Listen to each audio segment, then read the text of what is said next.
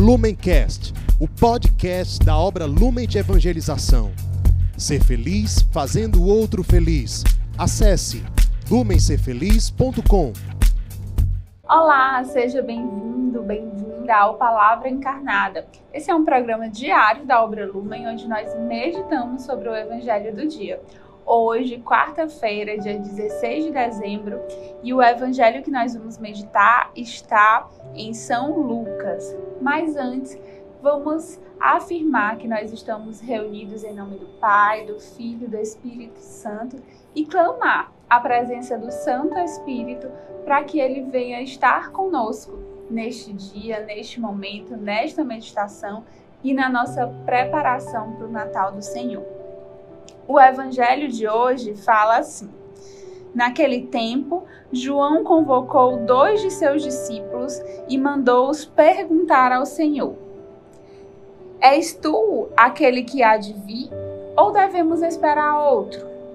Eles foram ter com Jesus e disseram: João Batista nos mandou a ti para perguntar: És tu aquele que há de vir, ou devemos esperar outro? Nessa mesma hora, Jesus curou doenças, enfermidades e espíritos malignos a muitas pessoas e fez muitos cegos recuperarem a vista. Então Jesus lhes respondeu: Ide, ide contar a João o que vistes e ouvistes. Os cegos recuperam a vista, os paralíticos andam, os leprosos são purificados, os surdos ouvem, os mortos ressuscitam, e a boa nova é anunciada aos pobres. E feliz é aquele que não se escandaliza por causa de mim. Palavra da salvação, glória a vós, Senhor.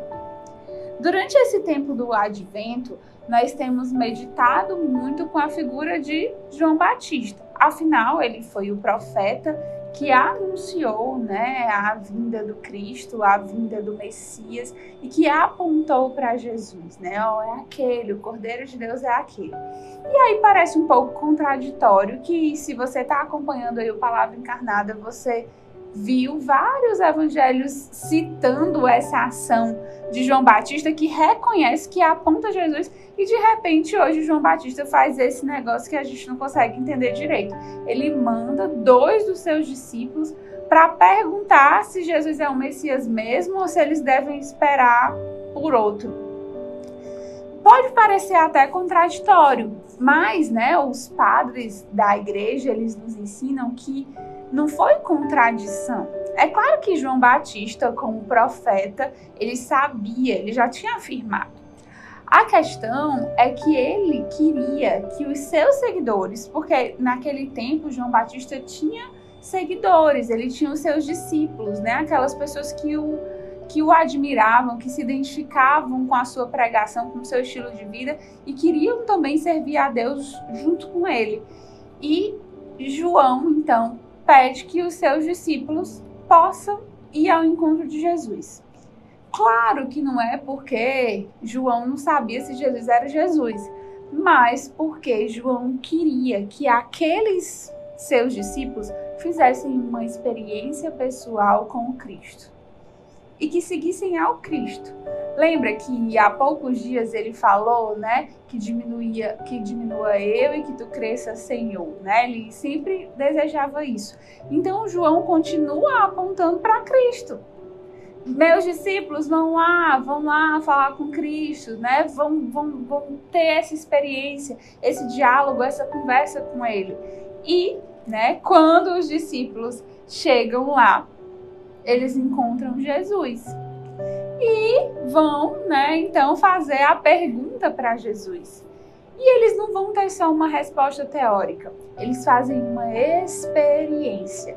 Eles começam a ver, a ouvir, a sentir, a vivenciar as curas, os milagres, a ação de Jesus no meio do povo.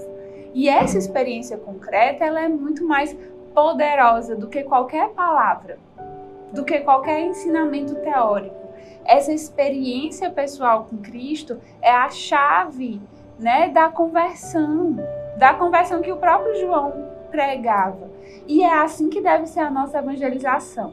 Se você coordena grupo, coordena ministério, é pastor de alguma forma de suas ovelhas, você já parou para pensar sobre isso? Como é importante promover para suas ovelhas um encontro pessoal com Jesus, um encontro com a pessoa de Jesus, em que aquelas pessoas possam não só ouvir falar de Jesus, ouvir falar do Messias, mas contemplar, experimentar, vivenciar, conhecer o Messias, conhecer Jesus.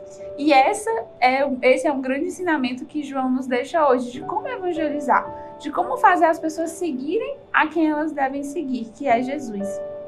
E enquanto, né, eu li a passagem de hoje, eu ficava pensando, nossa, quantas vezes somos nós, né, que mesmo conhecendo Jesus, sabendo quem ele é, tendo visto a sua morte, a sua paixão, a sua ressurreição, tendo lido, né, tendo acesso à palavra de Deus, tendo visto tantos milagres, somos nós que ficamos nos perguntando: será que é Jesus mesmo? Será que é por aqui mesmo? Será que o tempo de eu ser santo, de eu buscar a santidade agora? Ou será que é depois? Será que Deus ainda vai mandar um sinal? Quantas vezes somos nós, né, que fazemos essa pergunta boba?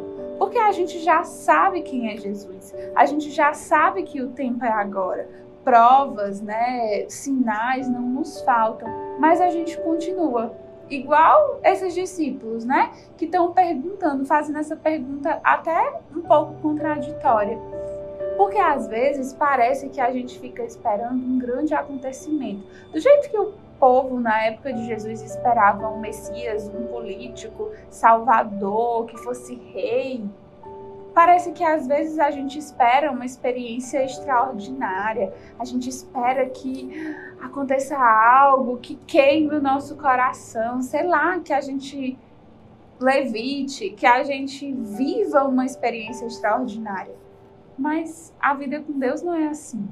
Dentre as pessoas que morreram, pouquíssimos foram os que ressuscitaram, né? Que, que nós vimos ressuscitar. Anunciar a, a ressurreição no fim dos tempos. Mas em que nós vimos a ressurreição, são pouquíssimos. Muitos ficam doentes, alguns são curados e muitos não são curados. Os milagres, eles são sinais, como que frestas, frestas que mostram a presença de Jesus. É como se Jesus fosse o grande sol e os milagres são pequenos, pequenas, pequenos raios desse sol. Sendo que será que é melhor a gente se contentar com os raios ou a gente conhecer o sol? E de repente quem está vivendo, né, debaixo do sol não vai percebendo os pequenos milagres e as pequenas graças que Deus está fazendo na nossa vida o tempo inteiro. Pare para pensar no seu dia de hoje. Você já acordou? Você está com a sua vida? Você tem saúde? Pense nas graças que Deus já te deu, de onde Ele já te tirou. Se você é irmão acolhido, pense de quantas coisas o Senhor te livrou para te trazer até aqui. Graças na sua família, graças de cura, graças de experiências mesmo extraordinárias que você teve com a pessoa de Jesus. Se você parar para pensar e for generoso no seu pensamento, você vai perceber quantos milagres o Senhor já fez. Então, nesse tempo de advento, sobretudo, não é mais tempo de a gente ficar se perguntando: será que o tempo é agora? Será que é agora a hora de ser santo? Será que falta Jesus mandar um sinal? Será que meu lugar é aqui? É hora de você decidir por ser santo e contemplar com gratidão todos esses milagres que estão acontecendo na sua vida. 2020 com certeza é um ano de milagres, onde o mundo inteiro passa por essa reviravolta e nós podemos estar aqui. Vivendo o que você está vivendo aí hoje, por mais difícil que seja, a sua vida, a sua resiliência, você está até aqui, isso já é um milagre. Já parou para pensar? Então a gente precisa contemplar esse milagre e agradecer. Parar de fazer essas perguntas bobas e agradecer a Deus. Porque o reino de Deus, ele é diferente. Então, estar no reino de Deus, estar com Jesus, não significa estar tudo bem bom, maravilhas, muito tranquilo, ou com muito poder, com muita pompa, nada disso. Jesus é o rei da cruz. que também é contraditório, porque eles esperavam um grande rei poderoso e vem um rei que se faz pequeno. Claro que Jesus é Deus e Deus é onipotente, mas Jesus quis se encarnar, quis se fazer frágil, vulnerável. E nesse tempo em que nós estamos, né, bem pertinho do Natal, é um tempo de nós contemplarmos esse Deus que vai se fazer menino, que vai se fazer criança tão vulnerável. É claro que Jesus podia aparecer do jeito que ele quisesse. Jesus podia surgir adulto. Podia aparecer já adulto fazendo milagres.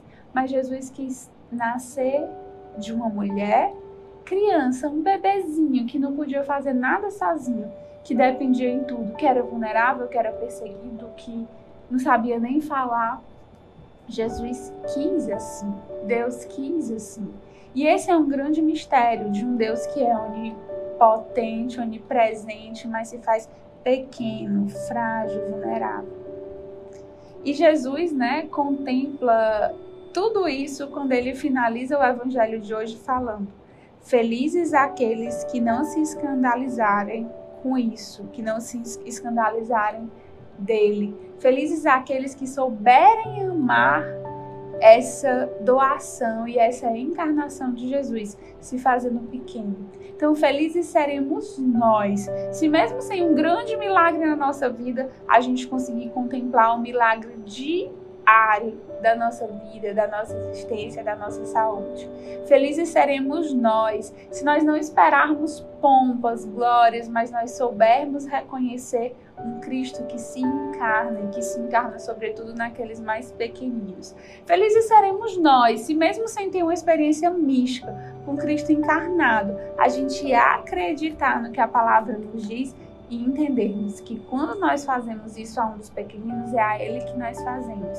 Felizes seremos nós se nós não nos escandalizarmos e anunciarmos esse Cristo, anunciarmos o abandonado, anunciarmos essa experiência salvífica. Jesus, né, ele muda um pouco a ordem das coisas. E que tal aproveitar esse tempo do advento para deixar Jesus mudar um pouco a ordem das coisas no teu coração.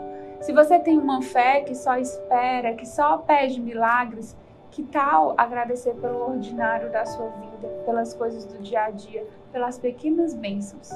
Se você está indeciso se aqui é o seu lugar, se você está indeciso de se é tempo de ser santo, que tal começar tomando atos, atitudes de santidade hoje, nas pequenas coisas?